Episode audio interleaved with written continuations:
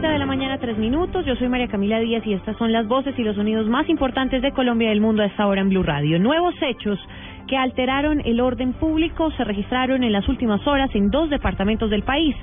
Dos hostigamientos por parte de las FARC se presentaron en poblaciones del departamento del Cauca. La información desde esta zona del país con François Martínez. El primer caso se presentó en el municipio de Toribío, Cauca, un hostigamiento por parte de miembros del sexto frente de las FARC a tropas ubicadas en el sector de Palmar, lo que generó pánico entre la población. El alcalde de la localidad, Ezequiel Bitonaz. Pues escucharon fuertes disparos, pero unos 10 minutos y ya terminó. No hay ningún reporte herido ni nada. Pues era con los militares que están en la vereda La Palma ahí circunvecino a la tercera municipal. En otro hecho ocurrido en el departamento del Cauca, miembros del Frente 60 de las FARC atacaron con granada la estación policial de Argelia Sur de ese departamento. En este caso no se reportaron heridos. Desde el suroccidente colombiano, François Martínez, Blue Radio. François, gracias. Asimismo, en Tumaco, Nariño, un nuevo atentado no dejó personas lesionadas. Para hoy se espera una marcha pidiendo la paz en este municipio. Natalia Cabrera.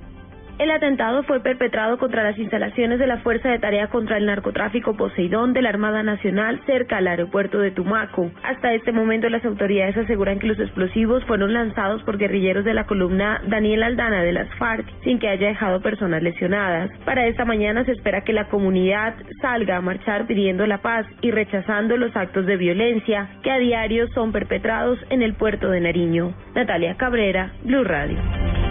Natalia, gracias. Y a propósito, el Centro de Recursos para el Análisis del Conflicto aseguró en su último estudio que se incrementó notablemente la intensidad del conflicto desde que las FARC suspendieron la tregua unilateral. Según el centro, esta guerrilla cometió más del 50% de las acciones que en cinco meses de tregua. Jorge Morales. Tras el fin del cese al fuego unilateral que decretó la FARC el 22 de mayo, hasta el día de ayer el Centro de Recursos para el Análisis del Conflicto afirmó haber contado 12 acciones ofensivas que cuentan con evidencia documental que permite atribuírselas al grupo guerrillero. En esas acciones perdió la vida un policía y se reportaron seis civiles, dos policías y dos integrantes de la Armada heridos. Este número de acciones violentas realizadas en una semana corresponde a un 57% del total que realizó este grupo guerrillero en los cinco meses que duró el cese al fuego unilateral según el estudio, las FARC han utilizado los explosivos como el arma preferida para cometer sus acciones, que han sido registradas en los departamentos de Nariño, Cauca, Antioquia, Caquetá y norte de Santander. Asimismo, se han registrado varios enfrentamientos con la fuerza pública que han dejado un saldo de dos civiles, tres integrantes del ejército y cuatro guerrilleros muertos. Además, resultaron heridos dos soldados del ejército. Jorge Eduardo Morales, Blue Radio. Ya son las 7 de la mañana, 6 minutos. El jefe de la delegación de paz de la guerrilla de las FARC le dio una entrevista al periódico El Espectador en donde eh, pues hablan de la reciente muerte de la menor de edad en el Cauca. Dicen que fue causada por un mortero abandonado por el Ejército Nacional y no por una mina antipersona. María Juliana Silva. En entrevista con el diario El Espectador, el jefe de la Delegación de Paz de las FARC, alias Iván Márquez, aseguró que tras los más recientes hechos violentos, la confianza en la mesa está minada y manifestó la necesidad de un cese bilateral al fuego. Dijo que el ataque a los soldados en Cauca fue en defensa propia, aseguró que fueron muchos los guerrilleros muertos en el último cese unilateral y que durante estos cinco meses el gobierno solo los provocó. Dice Márquez textualmente. Pinzón hizo hasta lo imposible por sabotear este esfuerzo y lo logró. Márquez también aseguró que en Buenos Aires Cauca no hay campos minados y que la reciente muerte de una niña por causa de una aparente mina antipersona fue causada por una granada de mortero abandonada por el ejército. Dijo que el tema de la justicia se ha atravesado como una mula muerta en el camino de los acuerdos, sin embargo afirmó que están hablando de la Comisión de la Verdad y la califica como un instrumento muy importante para levantarle el freno a la discusión. María Juliana Silva, Blue Radio.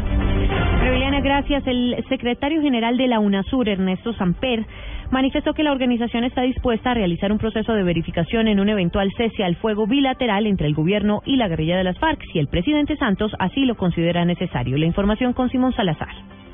El expresidente y secretario general de la Unión de Naciones Suramericanas, UNASUR, Ernesto Samper, señaló que la organización está en disposición de realizar una verificación al cese de hostilidades en un eventual acuerdo de cese al fuego bilateral entre el gobierno y las FARC. Dijo, abro comillas, creo que en las actuales circunstancias se justifica estudiar la posibilidad del cese bilateral. Estamos en la última etapa del proceso que es la más difícil, en la que enemigos de la paz van a tratar de que fracase y cualquier sacrificio que haga el gobierno y la guerrilla debe acelerar el proceso de paz.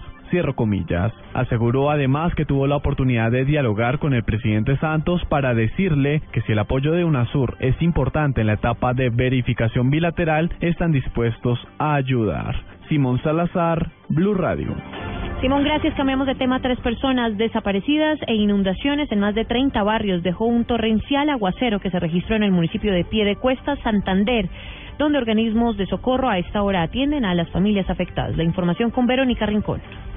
Hoy continúa la búsqueda de tres personas que se encuentran desaparecidas luego de que dos vehículos en los que se movilizaban fueran arrastrados por la fuerte corriente del agua a raíz de un torrencial aguacero que en las últimas horas azotó al municipio de Piedecuesta en Santander. El general Nelson Ramírez, comandante de la Policía Metropolitana de Bucaramanga. Estamos en este momento sacando nuestros vehículos y esperando que baje el caudal para extraer el otro vehículo del lugar donde se encuentra. De acuerdo a la información que tenemos, al parecer hay tres personas desaparecidas Estamos en las búsquedas con los cuerpos de socorro, con la defensa civil, con bomberos de pie de cuesta. Esperamos continuar con estas labores y lograr su ubicación. La fuerte lluvia también provocó inundaciones en más de 30 barrios de pie de cuesta y el colapso de una vivienda por el desbordamiento de un río y cuatro quebradas. En Bucaramanga, Verónica Rincón, Blue Radio.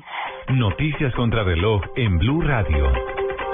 Siete de la mañana, nueve minutos. Noticia en desarrollo. El secretario de Estado de Estados Unidos, John Kerry, fue llevado hace pocas horas a un hospital en Suiza después de un accidente mientras montaba bicicleta en los Alpes franceses. Kerry, de 71 años, se encuentra estable y los primeros reportes indican que sufrió, sufrió una lesión en una de sus dos piernas.